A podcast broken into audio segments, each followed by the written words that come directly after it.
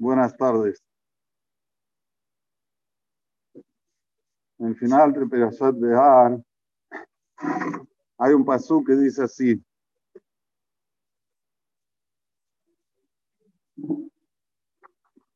Vejiamuja hija, un mata y más.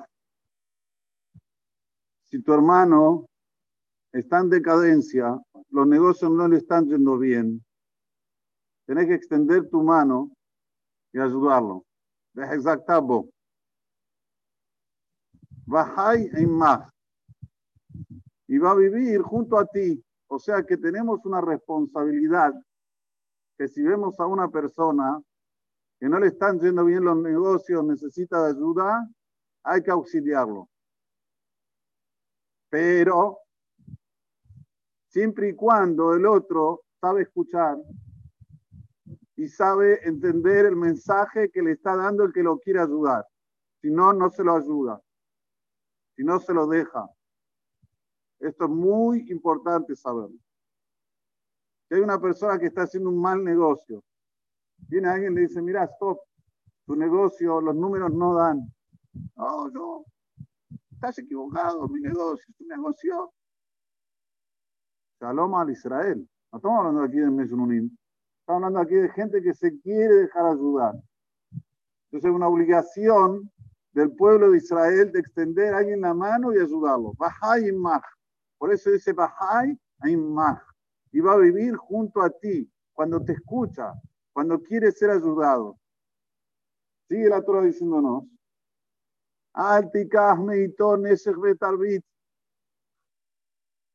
No podés sacar intereses de esta ayuda que vos estás ayudando. ¿Por qué los intereses la los llaman Nesech?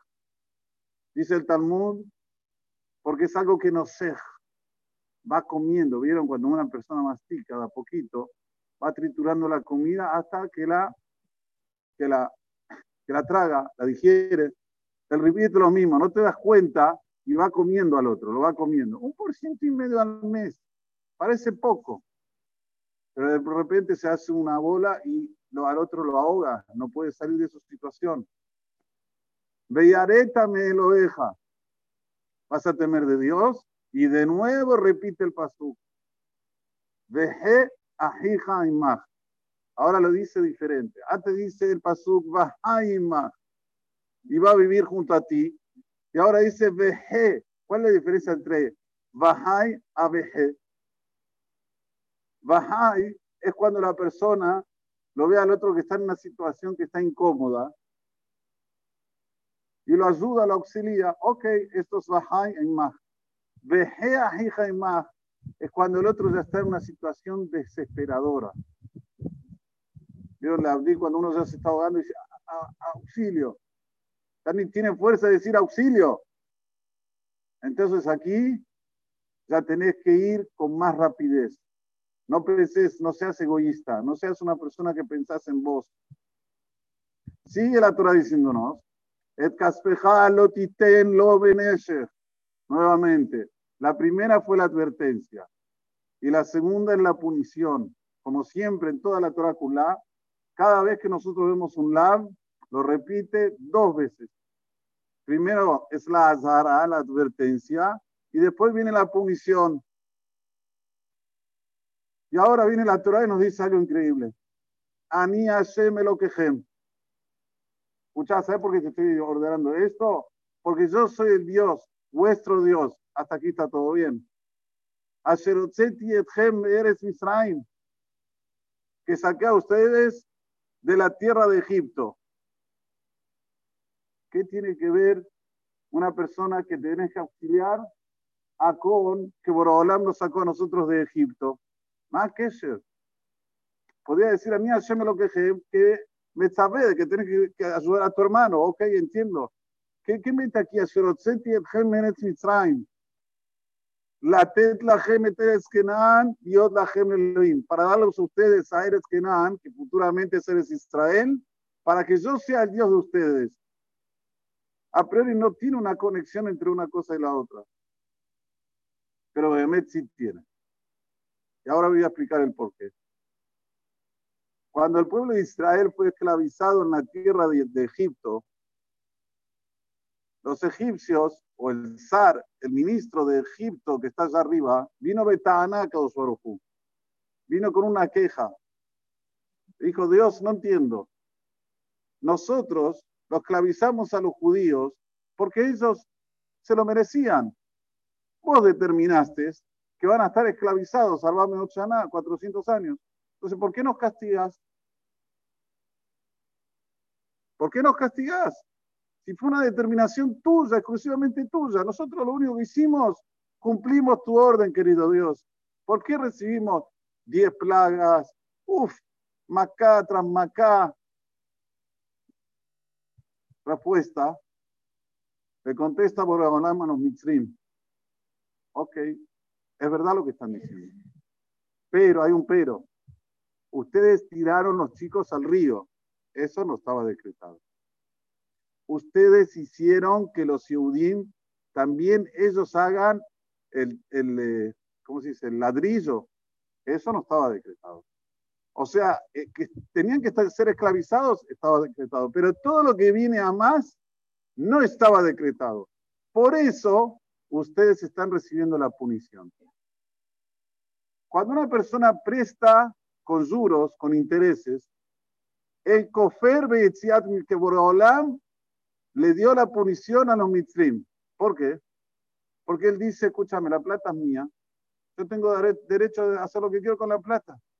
Entonces ahora la voy a prestar y me van a pagar con intereses, porque es mi plata. ¿Qué es esto que hizo? Mitzrayim. Mitzrayim pagó con intereses. Desde el momento que vos recibís el dinero con interés, estás diciendo, en otras palabras, que aunque sea que los mitzrim, que los egiptos, los egipcios, se comportaron de una forma discriminatoria a más de lo que tenían que hacer, igual están en su derecho. ¿Entienden la conexión? Por eso que dice Dios, no prestes con ribit, porque si prestas con ribit, ataco fer de todo lo que yo hice con Mitzrayim. Y como dije antes, el ribit es Nesech, Nesech, va comiendo al otro, lo va comiendo, track, track, track, track. La Emara dice que el que presta con juros no se levanta, en Tejiyata no se levanta. ¿Por qué tan, tan, dura, tan drástica la, la Gemara del Talmud? ¿Por qué la Torah es tan drástica con el ribit? Porque si vos prestás con ribit, acabamos de decir, estás negando que Dios, toda la punición que le dio a Egipto es inmerecida. Y esto no, no lo acepto, dice acá Te saqué de Eretz Israel por lo que ellos dieron de más castigo. Te puse en Eretz Kenan y ahora vos estás haciendo lo mismo que ellos hicieron.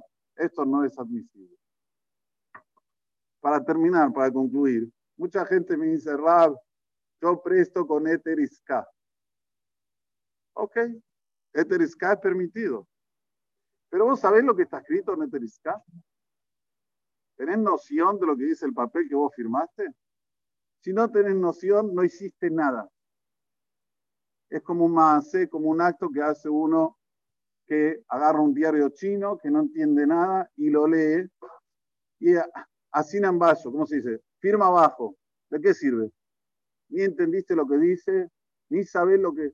¿A qué estás preparado? ¿Vos estás preparado que si el otro pierde la plata, vos perdiste la mitad?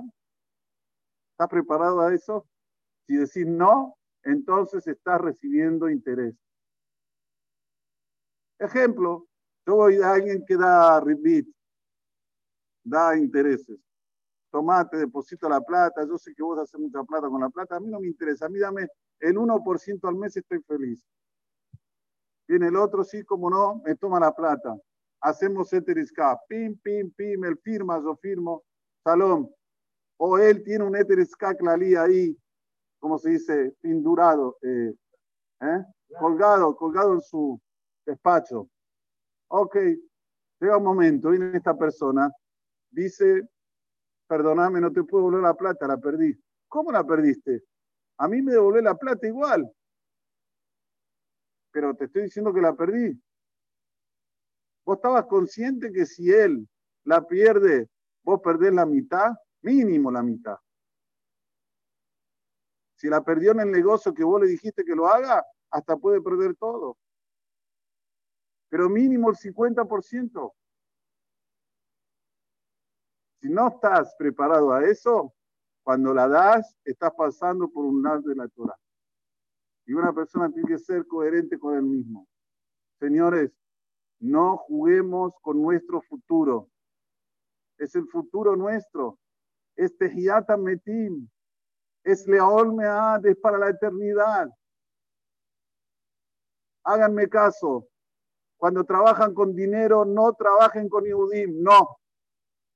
Más pico Imay. Justo con el Yehudí. Y si abren los ojos y miran para atrás, ustedes se van a dar cuenta que los Yehudim fueron los que más cayeron. ¿Por qué? ¿Cuál es el motivo? ¿Qué es una casualidad? ¿No hay un Boreolam? ¿Faltan bancos que no son judíos? Tengo que agarrar justo un banco judío para poner la plata para entrar en Sapek Ribit Kolasman. Si tengo Baruch Hashem, uff, lo para elegir cuánto quiero, cómo quiero. No, pero con un Yehudí es más seguro. Mentira. Yo les aseguro que con un Yehudí, y no lo puedo decir yo, lo dice la historia.